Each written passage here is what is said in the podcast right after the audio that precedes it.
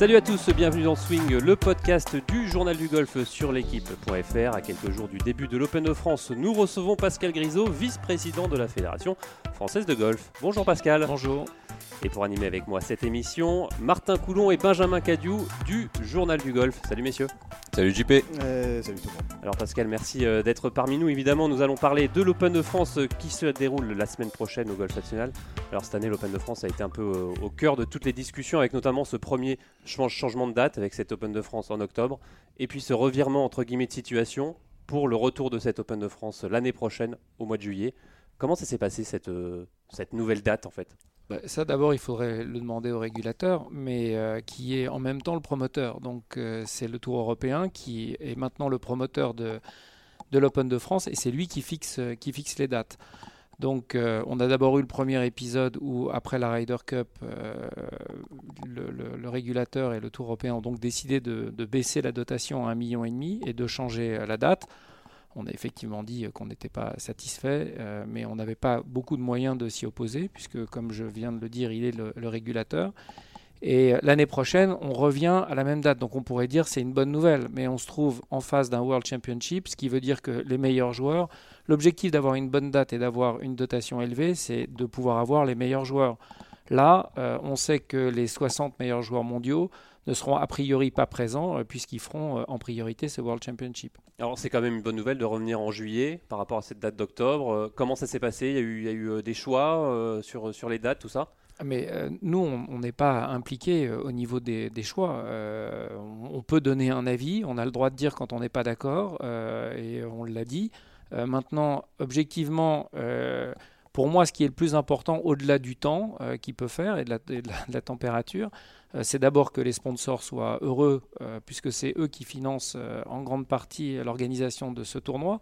Donc, mon avis importe peu. L'avis le plus important, c'est celui des sponsors. Est-ce qu'eux préfèrent un tournoi au mois de juillet ou est-ce qu'ils préfèrent un tournoi au mois d'octobre? Ensuite, il y a l'avis des spectateurs. La différence entre le mois de juillet et le mois d'octobre, ça ne vous a pas échappé, c'est la différence au niveau des températures. Après, d'un point de vue sportif, je crains que le plateau soit le même à la fin du mois d'octobre que, enfin au milieu du mois d'octobre, n'exagérons pas, euh, qu'au mois de juillet, puisque euh, d'abord au mois d'octobre, bah, il y a des joueurs qui vont breaker puisqu'il y a des, joueurs de, Rolex, euh, enfin il y a des tournois des Rolex Series, et autrement au niveau du mois de juillet, eh ben, c'est pareil, il y aura un World Championship, donc les meilleurs ne seront pas là. Donc tout dépend ce qu'on recherche. S'il y en a qui veulent des températures plus élevées, ils vont être plus contents de mm. venir au mois de juillet. D'un point de vue sportif, moi, ce qui m'intéresse, c'est le plateau, et je crains que le plateau soit au même niveau que celui qu'on va pouvoir avoir euh, cette année. Martin? Oui, pour, euh, pour rien cacher, on s'est croisé euh, en fin de semaine dernière avec Pascal Grisot et Christophe Niesa, et on a longuement discuté justement de, bah, de ces nouvelles dates. Et ce que Christophe et bah, ce que Pascal, vous, vous nous disiez la semaine dernière, c'était que le Tour avait proposé quatre dates quatre nouvelles dates potentielles pour l'Open de France l'année prochaine et que cette date qui a été, qui a été retenue, c'était entre guillemets la, la, moins pire. Il y en avait une juste avant euh, l'USPGA, il y en avait une euh, toute fin octobre et il y en avait une juste avant, euh, juste avant les Jeux Olympiques. Donc il y avait, il y avait quatre dates possibles. Donc le Tour a fait quelque part une sorte d'effort. Excuse-moi de... te couper, mais quand il y a la date entre, on a le choix entre quatre dates, on n'a pas du tout le choix entre quatre dates. Ils envisagent quatre dates et mhm. ils choisissent la date. Hein, c'est pas, euh, ils nous proposent quatre dates et nous, on, choisit une date. Vous, émettez, comme ça vous émettez un avis quand même quand euh, on vous euh, ah, met bien sur sûr, la table. Bien sûr qu'on émet un avis, mais à partir du moment où vous avez une dotation à un million et demi, il est difficile de pouvoir demander une date qui pourrait être en, comment ça s'appelle qui pourrait être en, bagarre avec un, tournoi qui lui aurait une dotation plus élevée. Alors euh, cette date de, juillet, maintenant ça sera fixe, ça sera, euh, c'est non, c'est non, mais vous avez un calendrier mondial qui varie chaque année euh, avec justement ces World Championships, mais les JO et la avec les JO, avec la Ryder Cup, et donc en fonction de ces deux tournois, un qui a lieu tous les 4 ans et l'autre qui a lieu tous les 2 ans, eh bien il y a des adaptations qui se font sur le calendrier euh, du Tour européen, qui est très lié au calendrier mm. mondial. Benjamin. Mais qu'est-ce qui va se passer à l'horizon 2021-2022 Est-ce que la fédération va reprendre les rênes? Est-ce que la fédération veut reprendre les rênes du tournoi une fois que le Tour européen ne sera plus le, promoteur? Ou est-ce que le Tour européen va vouloir continuer Mais d'abord, d'abord, le Tour européen est promoteur jusqu'en 2022. Euh, il faut savoir que le, Tour européen avait le choix de laisser la fédération euh, avoir une participation dans la société qui organise. Pendant un certain nombre d'années, la fédération a été associée avec ASO. Euh, dans cette euh, société, ASO avait 66% et la fédération en avait 34%. Je suis désolé pour les auditeurs de rentrer un peu dans les chiffres, mais il faut être un tout petit peu technique. Quand ASO et la fédération ont eu du mal à trouver un partenaire, on avait d'autres solutions qui étaient sur lesquelles on travaillait pour pouvoir continuer à donner à l'Open de France un, essor, euh, un essor. Et euh, Kispelli, à ce moment-là, nous a proposé euh, de rentrer dans la société pour trouver un partenaire. On lui a signé un mandat, il a trouvé les Chinois à Chena. À ce moment-là, on aurait pu imaginer qu'il n'allait racheter, ou en tout cas demander de racheter, que les parts de ISO. Il a demandé à racheter 100% de la société. Donc aujourd'hui, il est le promoteur, de l'Open de France à travers une société qui appartient au Tour à 100%. Donc propriétaire de la date. Propriétaire de la date et quand du, tournoi. oui, et quand on lui a, on reste propriétaire du titre Open de France, mais par contre on lui euh, délègue un, contrat de marque pour qu'il puisse utiliser euh, le titre Open de France. Ce contrat, il a été signé pour une période de 5 ans. Et quand on a signé ce contrat de 5 ans, dans le contrat était marqué que au bout de 3 ans, le Tour européen ferait ses meilleurs efforts pour que ce tournoi devienne un World Championship. Hmm.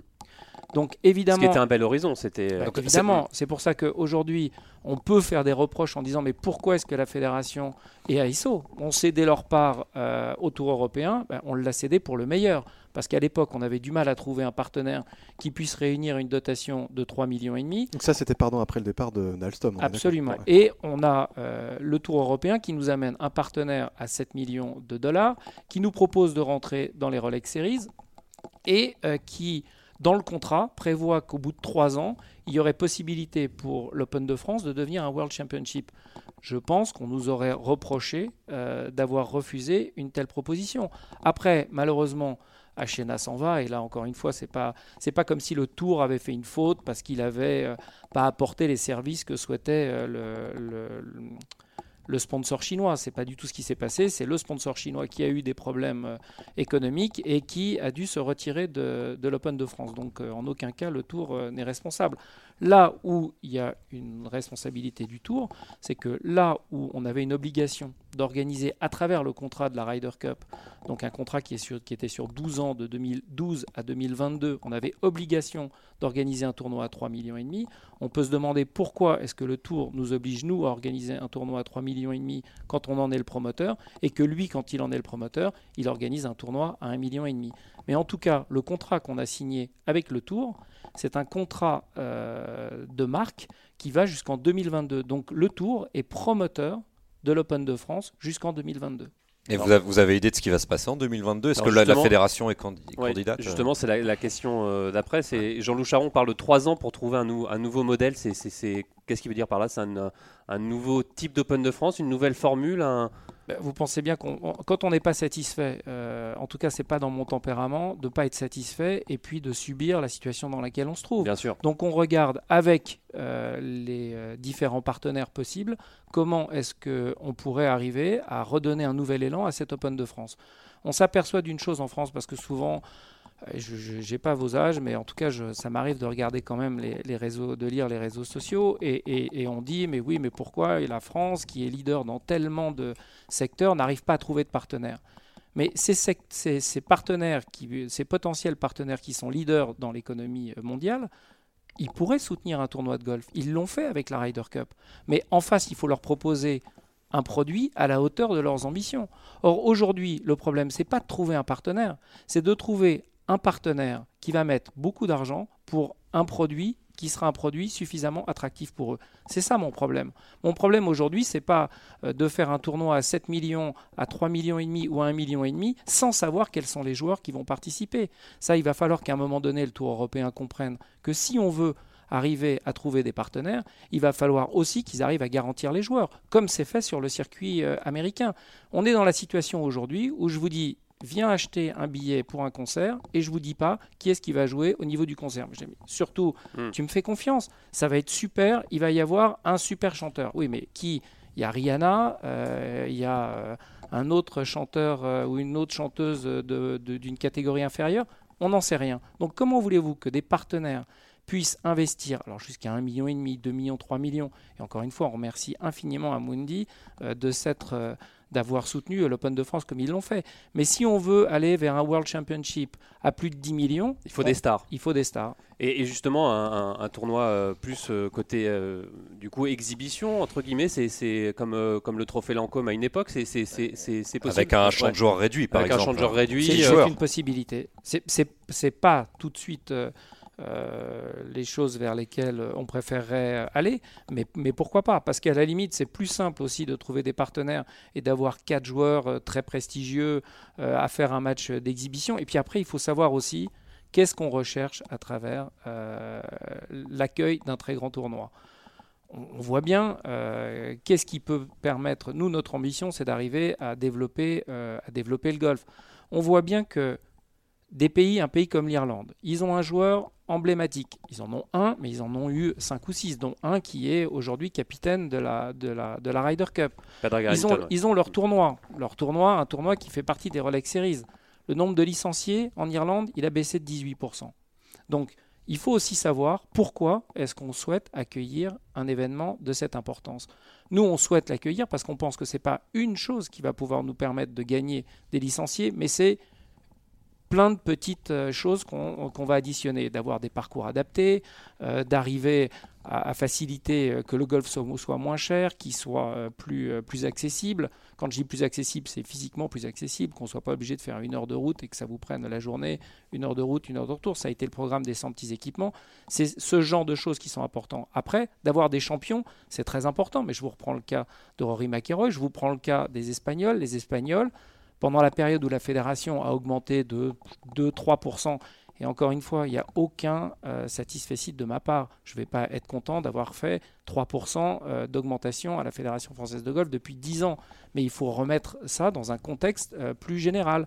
Les Espagnols, ils ont des champions qui ont joué la Ryder Cup. Ils ont des tournois en Espagne et ils font moins 15%. Donc il faut aussi regarder euh, ce qu'on recherche à travers euh, l'accueil d'un très grand tournoi comme un World Championship ou un match exhibition. Benjamin? Euh, Mais, mais est-ce que l'avenir, c'est forcément de travailler avec le, circuit européen? Est-ce que, est aller en frontal avec des, pays comme Dubaï qui peuvent proposer des, des, des, tournois à 10 millions d'euros ou la Chine, est-ce que c'est ça l'avenir? Est-ce que, est que l'Open de France n'a pas un avenir en dehors du tour européen? Avec nos, propres moyens et nos, propres règles et notre propre fonctionnement. Alors, nos propres moyens, alors, il, y a, deux questions. Est-ce que l'Open de France a un avenir en dehors du Tour européen? Certainement. Est-ce que euh, l'Open de France a un avenir uniquement euh, par nous-mêmes si la fédération, par exemple, ou avec un, autre promoteur décidait de l'organiser? Je vous dis non, parce qu'aujourd'hui, le PGA Tour euh, contrôle très bien le, comment s'appelle enfin, contrôle très bien ses joueurs, entre guillemets, et les joueurs ne peuvent pas euh, partir du PGA Tour sans demander l'autorisation au PGA Tour. Donc aujourd'hui, aller faire un tournoi euh, en, pirate et penser qu'on peut s'absoudre du, de European Tour et du PGA Tour, ce serait totalement stupide. Ce sont des gens qui, sont, qui ont pignon sur rue, qui jouent un rôle, et, et on ne peut pas, comme ça euh, faire un tournoi sans euh, pouvoir euh, discuter avec eux. Mais non, parce que même on fait un tournoi sur exhibition, on, paye 4 joueurs. Bon, on paye 4 joueurs, il faut encore que ces joueurs puissent avoir, puisqu'on veut les meilleurs, il faut encore que ces joueurs ne jouent pas cette semaine-là un tournoi. Il faut que s'ils sont sur le, PGA Tour, on ait l'autorisation du PGA Tour. Donc il vaut mieux essayer de, travailler sur un tournoi et obtenir des dates. Vous voyez, là, vous voyez bien la difficulté aujourd'hui d'obtenir des dates. Aux États-Unis. Ça, ressemble à un casse-tête un peu euh, l'Open de France. Mais si c'était simple, il y a longtemps qu'on aurait trouvé la solution. Hein. Donc euh, c'est pas simple, ça prend, euh, ça prend beaucoup de temps. si on n'avait pas tissé ce réseau qu'on a tissé à l'occasion de la Ryder Cup, moi quand je me suis lancé dans la, dans la candidature, quand Georges Barbaret m'a demandé de, de m'occuper de la candidature, je connaissais personne. Je parlais déjà très très mal l'anglais. Je dis pas que je le parle bien aujourd'hui, mais à l'époque je le parlais très très mal. Et on n'avait aucun réseau On ne discutait pas avec le Royal et Ancien, très peu. On ne discutait pas avec le, European Tour, très peu, juste à l'occasion de l'Open de France. On connaissait absolument pas les Américains. donc il, a fallu tisser un réseau et aujourd'hui il faut utiliser ce réseau pour qu'on puisse arriver à organiser un événement qui soit à la hauteur de nos ambitions. Benjamin, Martin? oui, Vas-y, vas-y, t'es lancé. oui, je suis lancé, c'est sur ma grande pente. donc, donc l'idée c'est d'être je vais, je vais dire, je vais lancer le mot, c'est d'être patient maintenant pour les 3-4 prochaines éditions qui sont des. C'est des années de transition un peu, c'est ça C'est ce que j'allais dire, des éditions de transition pendant lesquelles euh, j'ai envie de dire, tout le monde va essayer de travailler dans un sens pour, euh, pour trouver ce nouveau modèle de l'Open de France. Et, et, c'est vraiment en 2022 qu'on verra si, euh, si, le nouveau modèle est pérenne ou non. je, pense qu'on le verra avant, parce qu'un tournoi organisé donc en 2023, puisque l'édition de 2022 sera organisée par le Tour européen, l'édition de, 2000, de 2023, elle va se préparer en amont. On ne va pas bloquer une date le 31 décembre 2022. Donc c'est évidemment un, un travail, c'est un travail qui est, qui est très en amont. Et c'est pour ça qu'on s'en occupe, euh, on s'en occupe dès maintenant. Mhm. Alors justement, euh, on a, pour l'édition 2020, euh, il y a certains doutes qui subsistent sur la tenue de l'Open de France au Golf National. un Open de France en province ou ailleurs, c'est également possible. C'est mais là encore une fois, c'est au Tour européen de faire. Alors quand même, dans le contrat que l'on a avec le Tour européen, euh, pour que l'Open puisse changer, euh, il faut qu'ils puissent nous demander notre avis. Ça ne veut pas dire qu'ils nous demandent notre avis, qu'on n'est pas d'accord et qu'ils font pas le contraire. Ça, ça peut quand même arriver. Mais en tout cas, on doit discuter de bonne foi pour savoir quel est la meilleure, euh, le meilleur parcours pour accueillir l'Open de France. Après, à titre personnel, hein, mais je pense que c'est l'avis de la fédération, ça, ça, ça n'est pas choquant euh, que l'Open de France puisse ne pas être joué au Golf National. Ça a été le cas. L'Open de France a été joué à Lyon, il a été joué euh, à Bordeaux, et, euh, je ne pense pas que ce serait, ce serait un très gros problème si demain l'Open de France ne devait pas être joué. En tout cas, un Open de France dans le format qu'on connaît là aujourd'hui. Actuellement. Oui. Messieurs? Moi, je voulais savoir si, est-ce qu'on, dans un sens, est-ce qu'on payait, est-ce qu'on payait pas nos, relations un peu avec l'European Tour suite à la Ryder Cup, puisque la, fédération, c'est un petit peu plein de, des conséquences de, la Ryder Cup. Et est-ce que, est-ce que dans un sens, l'Open de France ne paye pas euh, les, les, les, récriminations C'est une punition du Tour, selon en, en, quelque, sorte, oui. Mais Benjamin, c'est pas ça du tout, puisque nous, d'abord, pendant la Ryder Cup, les relations, elles étaient excellentes. Alors, dire qu'il n'y avait pas de tension ça arrivait qu'il y ait des tensions. Par exemple, Kispeli a essayé euh, en 2016 de nous changer déjà la date de l'Open de France. dès, 2016. dès, 2016. Alors je ne me rappelle plus parce que j'ai pas toujours une très bonne mémoire si c'était sur l'édition de 2016 ou l'édition de 2017. En tout cas, un an avant, j'avais appris que Kispeli avait sorti un, calendrier provisoire alors qu'on avait toujours Alstom euh, à l'époque, donc ça devait être 2016. Euh, et avait décidé de nous changer la date pour mettre l'Open de Suisse à la place. Donc inutile de vous dire que dans ces moments-là, il y a effectivement des tensions. Quand le Tour, quand le tour européen prend directement rendez-vous à l'occasion de la Ryder Cup avec le ministre des Sports sans même euh, nous prévenir, vous imaginez bien qu'il peut y avoir des tensions. Donc vous dire que tout était rose pendant la Ryder Cup, c'est pas vrai. Mais je pense que quand on est partenaire, il y a des hauts et des bas. C'est comme dans un couple, il faut apprendre à gérer pour le meilleur et pour le pire. Je pense que ça a été pour le meilleur, parce qu'en tout cas, jusqu'à la Ryder Cup, on ne peut pas dire qu'il y avait le moindre souci qui ont pénalisé l'organisation de la Ryder Cup. Les relations avec le Tour étaient au beau fixe.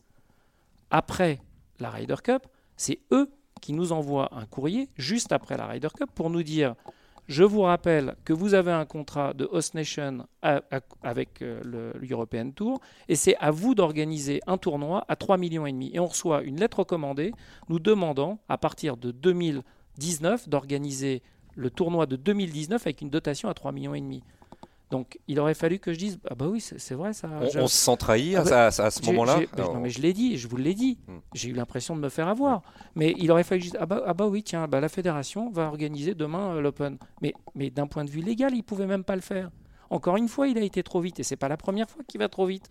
Il nous envoie une lettre recommandée pour nous demander de faire l'Open de France, alors que c'est lui qui en est le promoteur et c'est lui qui en a l'obligation pendant 5 ans. Et c'est ses avocats qui lui ont rappelé à la fin pour que finalement il reconnaisse que jusqu'en 2022, c'est à lui d'organiser l'Open de France.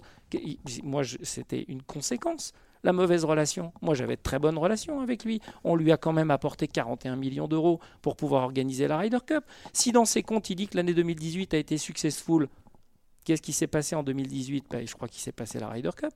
Et donc, les profits qu'il a pu engendrer, si euh, la fédération euh, n'avait pas apporté les partenaires qu'on a apportés, quand euh, les équipes sont habillées par LVMH, vous pensez que c'est arrivé comment? Que c'est les équipes de Kispelli qui sont allées démarcher la famille Arnaud?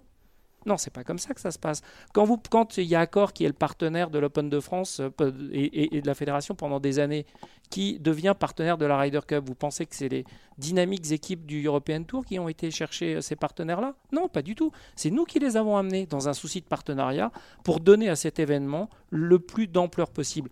On est très conscient qu'une Ryder Cup, ça vient une fois deux fois dans l'histoire d'un pays. Donc on avait intérêt à ce que tout se passe le mieux possible pour organiser un événement d'ampleur qui fasse plaisir aux spectateurs, aux médias et aux sponsors qui avaient décidé de s'associer à l'événement. On, a l'impression que dès, dès l'instant où le Tour européen n'a plus besoin de nous, la France et la, la fédération, on n'est plus grand chose. Vous avez plus, vous avez plus de sponsors, c'est hyper cynique comme. Et non, non, non, non, non, on n'a pas plus de sponsors. Ils n'ont plus de sponsors. Je vous rappelle encore une fois hmm. que le promoteur, c'est le Tour européen. Donc c'est lui qui n'a plus, qui n'a plus de sponsors. Donc on, en est, on est là à, une relation hyper cynique, hyper froide, des, courriers d'avocats. Des... Ah ça, ça, c'est, ça c'est un peu, c'est les affaires. Ça veut dire que vous êtes attaqué, il y a deux solutions, ou vous tendez la joue pour en prendre une autre, ou alors, euh, quand vous êtes certain de votre bon droit, vous défendez... Moi, je ne défends pas mes intérêts personnels. Hein. Moi, je défends l'intérêt des 425 000 licenciés qui nous font confiance. Donc si euh, on prend un coup et qu'on est dans notre bon droit et qu'on ne réagit pas, moi, je fais une faute. Je suis là pour représenter la fédération. Et si jamais j'avais fait une erreur, c'est facile, hein, j'avais fait une erreur ou la fédération avait fait une erreur, mais ça m'arrive plein de fois de faire des erreurs. Mais à ce moment-là, on essaye de rentrer dans des discussions pour essayer de trouver une solution constructive. Mais quand vous prenez une lettre recommandée, comme elle a été envoyée, et que de l'autre côté, c'est pas nous qui avons fait l'erreur, mais c'est bien le tour qui fait l'erreur. Et encore une fois, il y a deux, il y a deux choses. Perdre un partenaire, ça arrive à tout le monde. Surtout que ça n'est pas de la faute du tour, je le redis. Peut-être qu'il ne fallait pas choisir Achena, mais ça c'était très facile. Et puis nous, on a accepté que Achena vienne. Donc on ne va pas aller dire que c'était un mauvais choix à cette époque-là. Mais en tout cas, d'avoir perdu le sponsor, c'est pas le problème. Ça peut arriver. Mais au moins qu'on discute de bonne foi avec le tour et que une partie de l'argent qui a été gagné grâce à la Ryder Cup soit réinvesti dans l'Open de France pour qu'au minimum on ait une dotation qui soit à la hauteur de celle qui était imposée à l'époque à AISO et à la Fédération française de golf, c'est-à-dire 3,5 millions et demi. Ça, voulait dire, pardon, en deux minutes, pardon, JP, c'était que le tour concrètement devait mettre à la poche pour, euh, pour, pour renflouer entre guillemets cette dotation qui, était, la sienne. Mais le pire, Martin, c'est qu'il met à la poche aujourd'hui. Parce qu'un tournoi où vous avez une dotation d'un million et demi, il y a les frais d'organisation. En, gros, c'est 4 millions, on va, résumer très rapidement. C'est 4 Pour millions. le tournoi 4 millions. il faut 4 eh ben, millions. Aujourd'hui, il faut que. Eh, je peux vous assurer qu'ils n'ont pas 4 millions de revenus. Ou alors, il va falloir qu'il y ait beaucoup, beaucoup de, spectateurs qui viennent euh, la semaine prochaine. Mais aujourd'hui, en termes de partenaires, il n'y a pas 4 millions de partenaires. Ce qui veut dire que le Tour européen met déjà la main à la poche. Mais simplement, il ne la met pas suffisamment. Vous êtes toujours à l'écoute de Swing, le podcast du Journal du Golf. On est toujours avec Pascal Grisot, le vice-président de la Fédération française de golf. Euh, Pascal, on parle souvent, on dit souvent que en France, il manque peut-être aussi un porte-drapeau, une voix qui, au niveau des joueurs qui portent au niveau du, Tour européen. C'est votre avis aussi, un, joueur qui, euh, qui puisse porter un peu bah, cette Open de France aussi?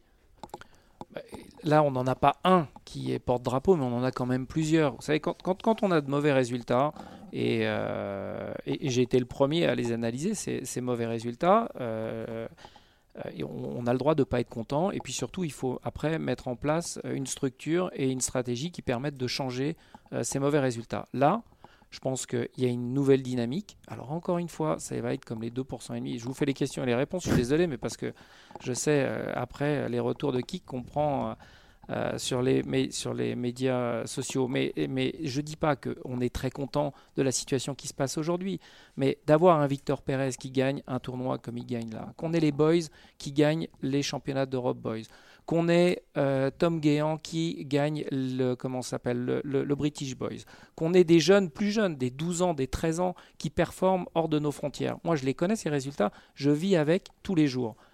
Euh, je dis qu'il y a une dynamique positive et que on va finir par avoir un très bon joueur. Je pense qu'aujourd'hui, c'est pas parce que je viens pas au secours du succès, mais je l'ai dit à vos confrères, aujourd'hui, quand on voit la victoire, la victoire pardon, de Victor Pérez, ça n'est pas du hasard. C'est un garçon qui coche toutes les cases et qui, jusqu'à présent, a pris les très bons choix pour continuer à progresser comme il l'a fait.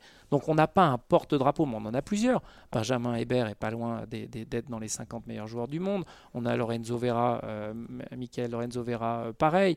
On a Alexander Levy, même s'il est aujourd'hui un peu plus loin, mais il reste encore euh, aux portes des meilleurs joueurs du monde. Quand on parle porte-drapeau, on pense plutôt à un, Sergio Garcia ou des joueurs qu'on voit qui portent leur, leur tournoi, comme l'Open d'Espagne ou certains. Il y, a une notion de charisme aussi qui rentre en ligne de compte, pas seulement la performance ben sportive. là, on mm. compare, on compare euh, un joueur français par rapport à Garcia. Oui, bien sûr. J'ai envie de vous dire, ça va venir. Garcia, mm. euh, il vient pas d'aujourd'hui, c'est le recordman de points à la Ryder Cup et je, pense qu'il a, joué son rôle, hein. il a tapé du poing sur la table euh, pour essayer d'avoir la date. S'il y avait eu un sponsor pour l'Open de France et que la dotation était à l'égal de l'Espagne, on n'aurait pas perdu la date. Le, problème à l'époque, c'est que quand on était promoteur du tournoi, oui, et que je vous ai raconté tout à l'heure que déjà Kispelli avait essayé de prendre cette date euh, pour la donner euh, à la Suisse. Euh, j'avais dit que j'étais pas content et ça s'était très très mal passé. En tout cas, on avait eu un entretien qui s'était mal passé mais qui avait été constructif. Et à la fin, on avait récupéré notre date.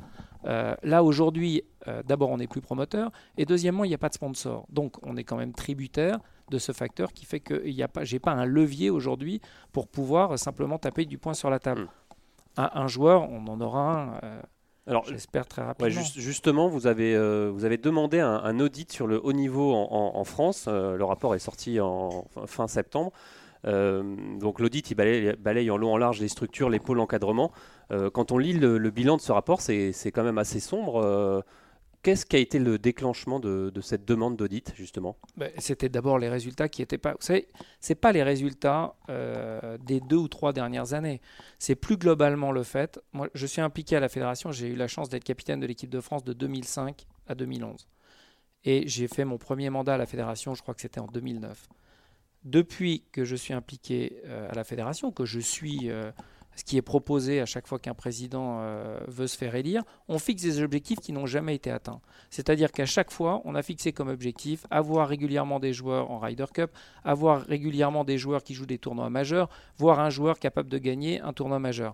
On n'a jamais atteint cet objectif. Donc à un moment donné, il faut se poser la question de savoir pourquoi. Ça vous a quand même pas échappé que j'ai été un peu occupé avec la Ryder Cup et que euh, j'avais autre chose à faire, en tout cas pour essayer de bien faire les choses, il valait mieux que je sois concentré sur cette tâche. Mais après la Ryder Cup, naturellement, on s'est posé cette question. Je ne dis pas qu'il fallait, peut-être il aurait fallu se la poser avant. Il ne faut pas croire que rien n'était fait avant. Mais en tout cas, on a obtenu des résultats qui ont été des résultats satisfaisants avec une baisse ces dernières années, mais on a eu des résultats avant satisfaisants. Romain Langas qui a quand même gagné le British euh, Amateur. Euh, Céline Bouty a, gagné aussi le, British, euh, le British Amateur. On a gagné les championnats du monde en 2010. On a été champion du monde, champion d'Europe amateur avec les hommes en 2011. Et toute la génération de ces joueurs qui ont brillé pendant qu'ils étaient amateurs brille aujourd'hui sur les circuits euh, professionnels. Donc on a quand même eu des résultats. Maintenant, force est de constater que ces trois dernières années, et notamment au championnat du monde, les résultats ont été extrêmement euh, mauvais. Et il est, il est sain de se poser les bonnes questions j'ai des analyses qui sont personnelles, mais c'est toujours beaucoup mieux aussi quand il y a quelqu'un de l'extérieur qui a les compétences pour le faire et qui vient faire un audit et qui le partage avec nous, et c'est ce qui a été fait. Maintenant, et, quand on lit ça, on se dit, euh, il y a du, on se dit, il y a du boulot. Euh, vous pensez que j'avais attendu l'audit pour pouvoir mettre en place euh, les choses? Non, et l'audit n'a fait que confirmer les analyses qu'on avait pu partager déjà en interne. De dire qu'aujourd'hui l'épaule, enfin plutôt dans le passé, l'épaule euh, correspondait à une attente et qu'aujourd'hui elle ne correspond pas, euh, quand moi je me pose la question de me dire, je ne dis pas que mon fils a le niveau pour rentrer, c'est pas ce que je veux dire. Je dis si mon fils avait le niveau pour rentrer dans un pôle, est-ce que j'aurais envoyé mon fils? La réponse aurait été non. Donc aujourd'hui, si je n'envoie pas mon fils, j'ai légitimement la, possibilité de me dire qu'il y, a des choses qui ne sont pas faites telles qu'elles euh, devraient être faites. Donc on a restructuré les pôles, on a décidé la fermeture de certains pôles, euh, essayer aussi, euh, au lieu d'en avoir plusieurs, et à l'époque ça répondait à un besoin euh, parce qu'on ne circulait pas de la même façon il y a 20 ans en France comme on circule aujourd'hui. Il y a des TGV, les enfants sont beaucoup plus autonomes. Donc on a la possibilité aujourd'hui, grâce à Terre Blanche qui nous met à disposition ces installations au Golfe national aussi, où il y a encore quelques années, il y a deux ans, ça aurait été impossible de pouvoir installer un centre de performance à cause de l'accueil de la Ryder Cup. On restructure les pôles, on retire, on, abandonne un certain nombre de pôles et on se concentre sur deux centres qui sont des centres de performance. C'est pas l'audit a, été euh, divulgué euh, il y a une quinzaine de jours et la décision, avait été prise déjà bien avant. Donc on n'attend pas cet audit pour prendre des décisions. Mais l'audit, en tout cas, vient confirmer, à part, enfin, en tout cas euh, sur ces sujets-là, euh, que oui, il était nécessaire et urgent euh, de prendre des mesures pour améliorer les choses. Martin? Oui, moi cet audit, on l'a, on l'a tous parcouru plus ou moins en profondeur. Et ce qui m'a, ce qui m'a frappé, c'était l'espèce d'objectivité et l'espèce de, de, de, voilà, on disait les choses de façon assez brute, de dire au bout d'un moment, est-ce que c'est, ce ne sont pas les encadrants de ces pôles-là, de, ces, de ces structures de haut niveau-là, je ne stigmatise pas les pôles, qui n'étaient pas question euh, au niveau en fait. Euh, est-ce qu'ils avaient une connaissance réelle de ce que c'est que le haut niveau, euh, même européen, voire du circuit européen, voire même mondial? Et la, la, question était vraiment posée. le, le, sujet, le sujet est là. Bah, c'est au moins le mérite de cet audit, parce que vous savez très bien qu'il peut y avoir des audits. Euh, à partir du moment où c'est vous qui payez l'audit, vous pouvez aussi faire sortir un audit qui va dire que tout est bien et tout est rose. Mhm. C'est absolument pas ce que, ce que la fédération a voulu. On a voulu un traitement sans concession. Mais maintenant, et j'espère que ça va vous rassurer, j'ai rien appris à travers cet audit. Euh, ça n'a fait que confirmer. Oui, enfin, j'ai pas envie de dire nous non plus, mais c'était c'est forcément des questions qu'on se posait tous depuis mais après, quelques années. En termes de management, c'est pas non plus. Mais c'est vrai comme ça, ça, met les choses sur la table, comme dit Martin. Bien sûr, voilà, que moi j'en suis persuadé. Mm. Après, il faut que ce soit diffusé et il faut que, euh, euh, par rapport, c'est pas le tout de critiquer, c'est aussi d'apporter euh, quelque chose qui puisse permettre d'améliorer le système. Et après, il faut avoir l'adhésion des équipes j'ai envie de vous dire, c'est jamais de la faute. Euh, et, je, prends un, exemple d'entreprise parce que c'est de là d'où je viens. Et, je ne dis pas que les collaborateurs de la fédération sont mes employés. Mais je dis en tout cas qu'il n'y a jamais de mauvais employés avec des mauvais patrons. Donc s'il y a eu des erreurs qui ont été faites, c'est celle, c'est de la faute des patrons. Moi, j'assume ma part de responsabilité. Euh, que je sois seul, pas seul, c'est pas le problème. Aujourd'hui, c'est moi qui suis en charge euh, de la politique sportive et il était normal de demander cet audit pour faire un point et évidemment déjà très en amont de ne pas avoir attendu l'audit pour pouvoir mettre en place euh, les mesures qui étaient nécessaires. Après, il y a des personnes à la fédération qui c'est comme tout, hein, il peut y avoir des très bons, il y en a des moins bons, mais notre devoir en tout cas en tant qu'employeur de ces personnes, c'est de tout faire pour pouvoir les mettre à niveau. Euh, et de tout faire pour mettre en place des programmes de formation qui permettent, si on a leur adhésion bien sûr, de les rendre meilleurs. Et c'est ça qui est, euh, qui est mis en place et qui va permettre euh, c'est pas simplement d'avoir une bonne stratégie. La stratégie, elle s'appuie toujours sur des hommes. Donc ces hommes, il faut qu'ils aient, d'abord, il faut qu'il y ait une adhésion de ces hommes, et deuxièmement, il faut que ces hommes soient suffisamment formés pour pouvoir euh, entreprendre la, tâche et, la mission qu'on leur demande. Et je suis très confiant sur la prise de conscience euh, qu'il y a pu avoir. Je pense pas que ça a amusé un seul des permanents de la fédération d'obtenir les résultats qui ont été obtenus ces dernières années. Pas prendre des mm. gens non plus pour des imbéciles. Ça n'a amusé personne. Euh, et je pense qu'aujourd'hui, ils sont tous très contents de voir que euh, des choses nouvelles se mettent en place, des moyens très importants ont été donnés accordés euh, grâce aussi à des subventions qu'on a obtenues de la part de nos, de nos partenaires institutionnels. Mais je pense que tout le monde est content de la nouvelle dynamique qui se met en place. Martin? Euh, on parle d'une nouvelle dynamique et ça c'est important de la, souligner. L'ampleur de la restructuration, elle est à quel niveau euh, Je pense euh, encore une fois sur, ces, sur cette notion d'encadrement et en particulier d'encadrement des plus jeunes, puisque c'est plus on les prend tôt, plus on leur mmh. donne des bonnes habitudes mmh. du très haut niveau le plus tôt possible, plus la graine germe le mieux possible. Quoi. Elle, est où l'ampleur de cette restructuration? L'ampleur, elle est, elle est très importante parce qu'il n'y a plus de notion d'âge, par exemple. C'est-à-dire qu'avant, on vous disait, ah, jusqu'à euh, quand on détecte un jeune euh, de 10 ans, eh bien c'est au club de s'en occuper. À 11 ans, ça va être au comité départemental. Et à 12 ans, ça va être la ligue. Et puis à 13 ans ou 14 ans, ce sera la fédération. Aujourd'hui, c'est pas comme ça. On a aujourd'hui une équipe de détection qui est en relation avec les clubs, avec les comités départementaux, avec les ligues et avec les parents. C'est-à-dire qu'aujourd'hui, si on détecte un enfant de 10 ans ou moins qui a euh, un projet, une ambition, alors ça peut être aussi l'ambition des parents, hein. à 10 ans, je ne demande pas à ce qu'il y ait un projet euh, mm. qui soit très non plus structuré, structuré, de la part d'un enfant de 10 ans, mais ça arrive. D'abord, on, on, essaye de parler beaucoup avec les parents pour voir si c'est le projet des parents ou le projet des enfants. Mais en tout état de cause, il y a des discussions qui sont euh, mises en place aujourd'hui avec les parents, avec le club, avec le comité départemental, avec la ligue. Et si on a un très bon qui a 12 ans, euh, eh bien rien ne l'empêche de participer par exemple à des entraînements avec les joueurs de l'équipe de France de 18 ans. Si on a la chance d'avoir Grégory Avray qui vient comme il est venu et qu'on peut emmener un enfant de 12 ans, donc plus de barrière en fait. Il n'y a plus de barrière. Euh, et on n'attend pas aujourd'hui, on n'est pas dans un carcan. Euh, aujourd'hui, on voit bien aussi sur, chez, les jeunes, vous avez des enfants de 12 ans qui ont une, croissance plus tardive, et puis il y en a qui, à 12 ans ou 13 ans, mesurent déjà 1m85. Au golf, la taille, c'est quand même très important, la puissance, la vitesse. Donc on ne va pas traiter un, entre guillemets, un enfant euh, de 13 ans qui mesure 1m85 comme un enfant de 13 ans qui mesure 1m55. Euh, donc euh, oui, il y a beaucoup de, beaucoup de souplesse. Et, pour revenir à ce que vous me demandiez tout à l'heure, la, stratégie, elle, revoit tout et tous les échelons. Quand aujourd'hui, et, et, puis vous l'avez demandé, vous en tant que média, oui, pourquoi est-ce qu'on n'utilise pas d'anciens champions pour venir encadrer nos meilleurs? Aujourd'hui, on a un collectif Girls où on a Gladys Nocera. Je pense qu'on ne peut pas avoir beaucoup mieux. Un collectif dames responsable, Patricia Meunier-Lebouc.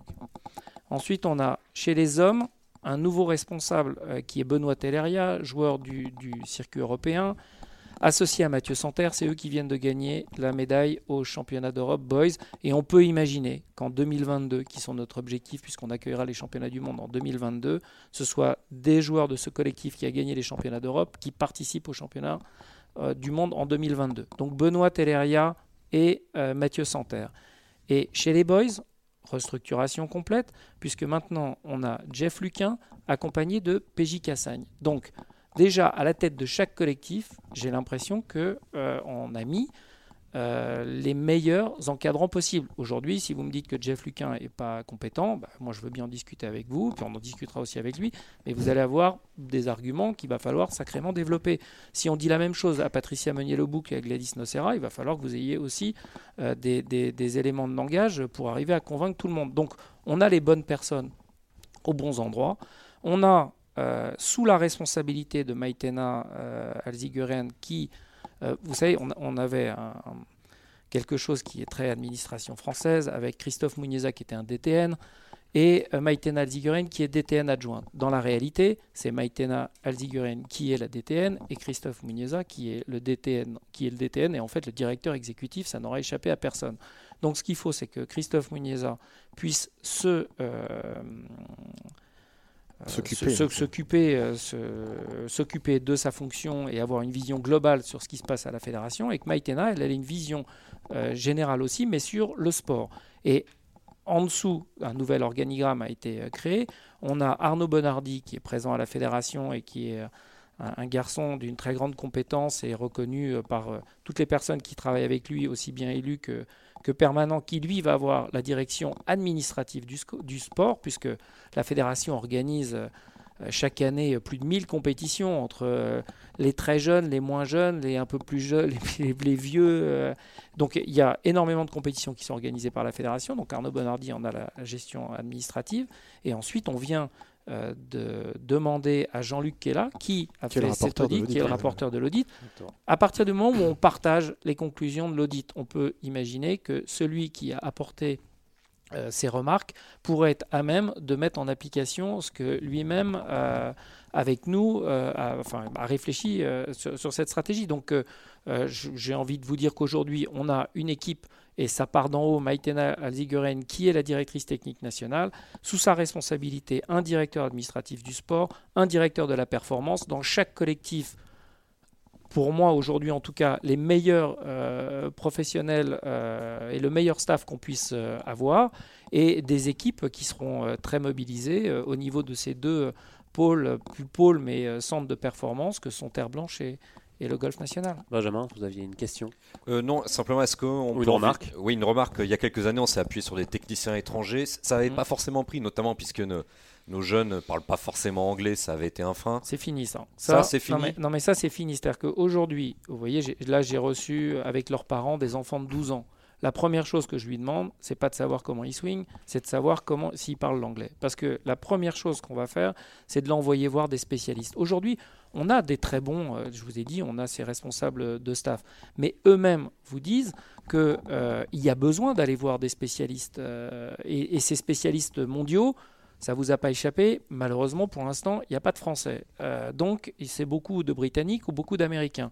Si on a des enfants de 12 ans à qui on donne la possibilité euh, d'assister à un stage euh, sur le petit jeu, un stage sur le putting en Angleterre ou aux États-Unis et qui ne parlent pas un mot d'anglais, je ne vais pas non plus payer un, traducteur. Aujourd'hui, à 12 ans, on doit pouvoir parler quasiment couramment l'anglais. En tout cas, ça fait partie des choses qui sont indispensables si on veut suivre les formations de la fédération. Donc, c'est quelque chose qu'on indique très jeune aux enfants et c'est des choses sur lesquelles on appuie.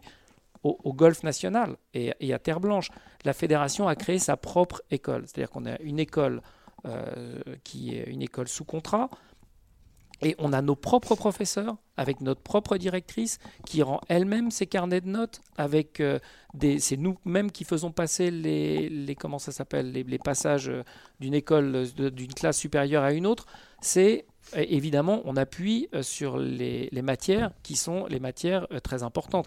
Il faut que C'est un ait- vrai sport-étude. ah mais c'est un vrai sport-étude avec à Terre Blanche déjà une unité de lieu puisque euh, les athlètes peuvent dormir sur place, ils peuvent étudier sur place, ils peuvent faire leur préparation physique, euh, ils peuvent s'entraîner pour le golf. Il y a du putting, des salles indoor et des salles évidemment, et pas des salles, mais des entraînements possibles outdoor. Donc ça à Terre Blanche, c'est déjà fait.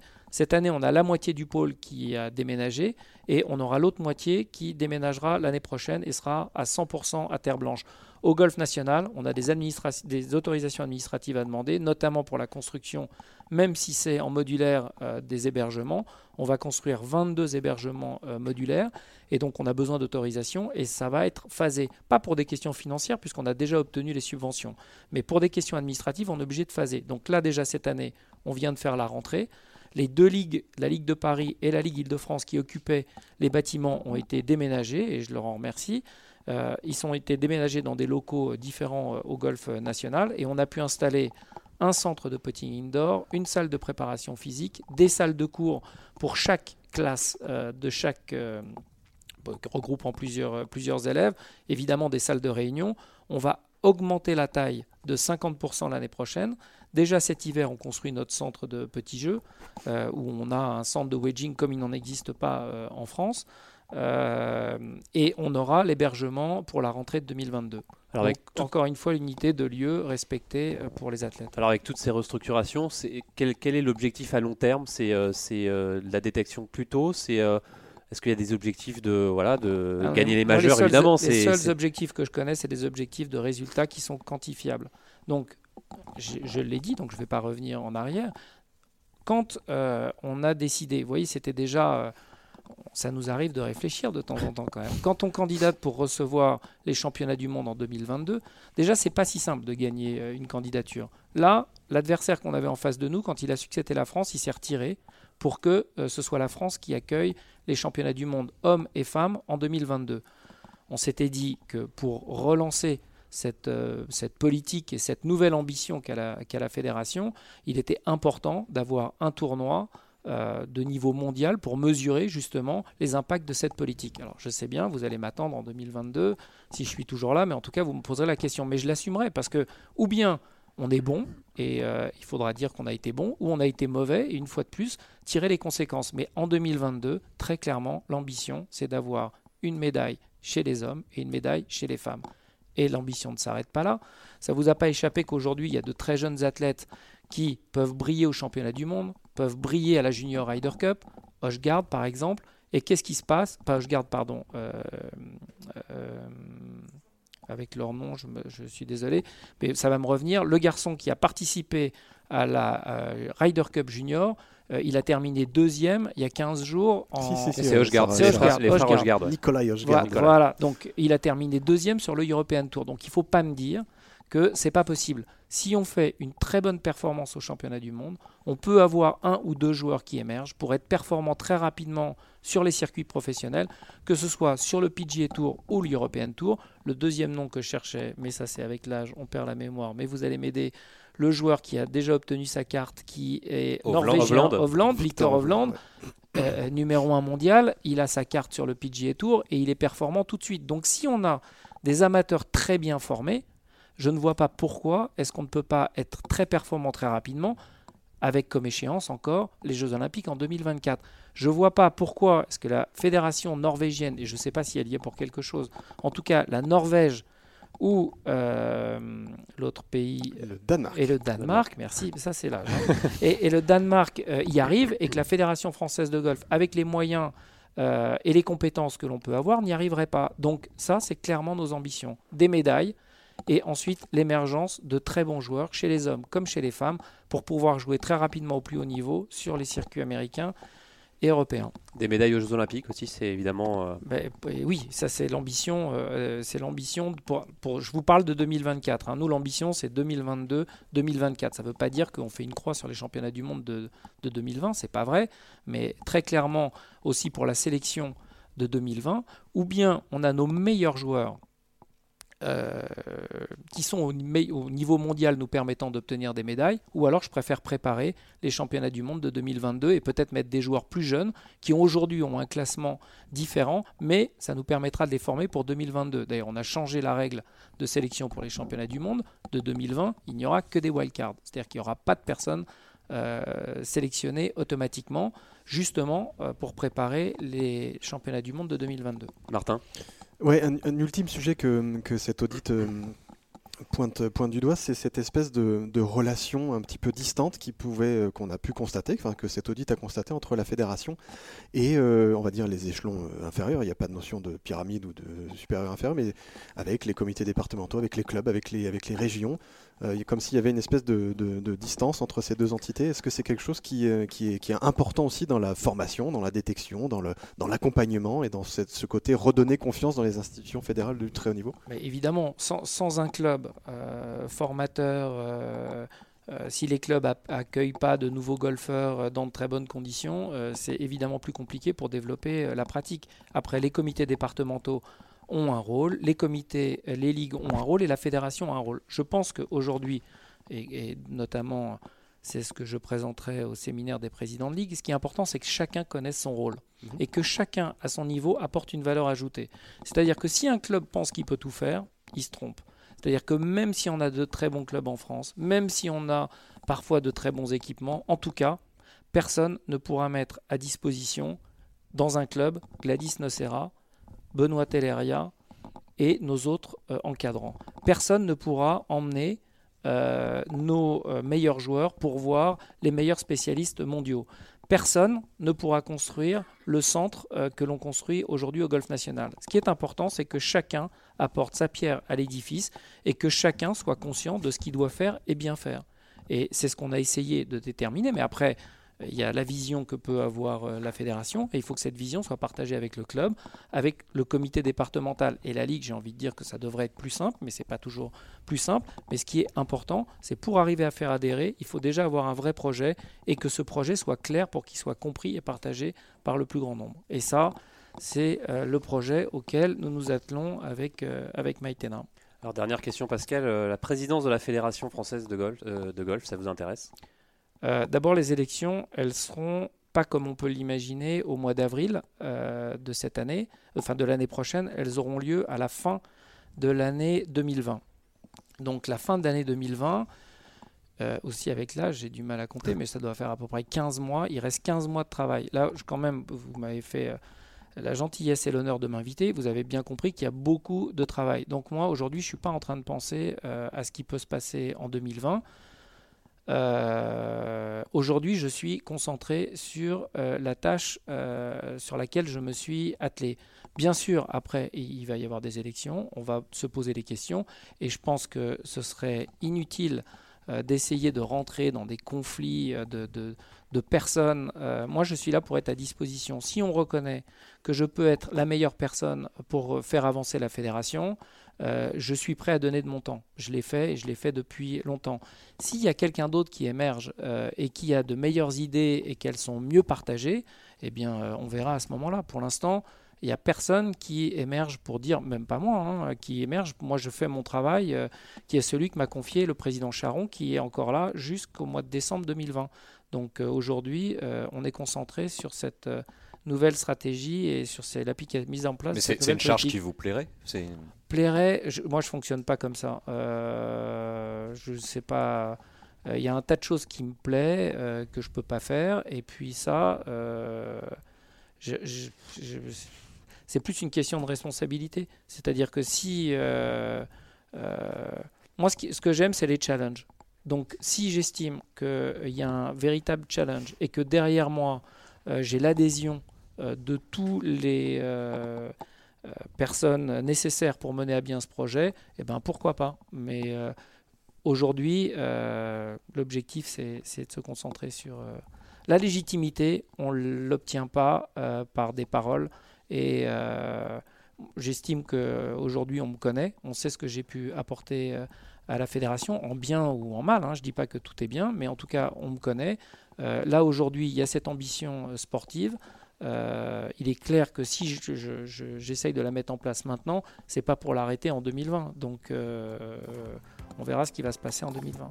Et c'est la fin de cette émission. Merci beaucoup euh, Pascal Grisot de nous avoir suivis pendant toute la durée de cette émission. Merci à tous pour votre écoute. Merci à Rémi à la réalisation. Et nous on se retrouve la semaine prochaine en direct de l'Open de France. Salut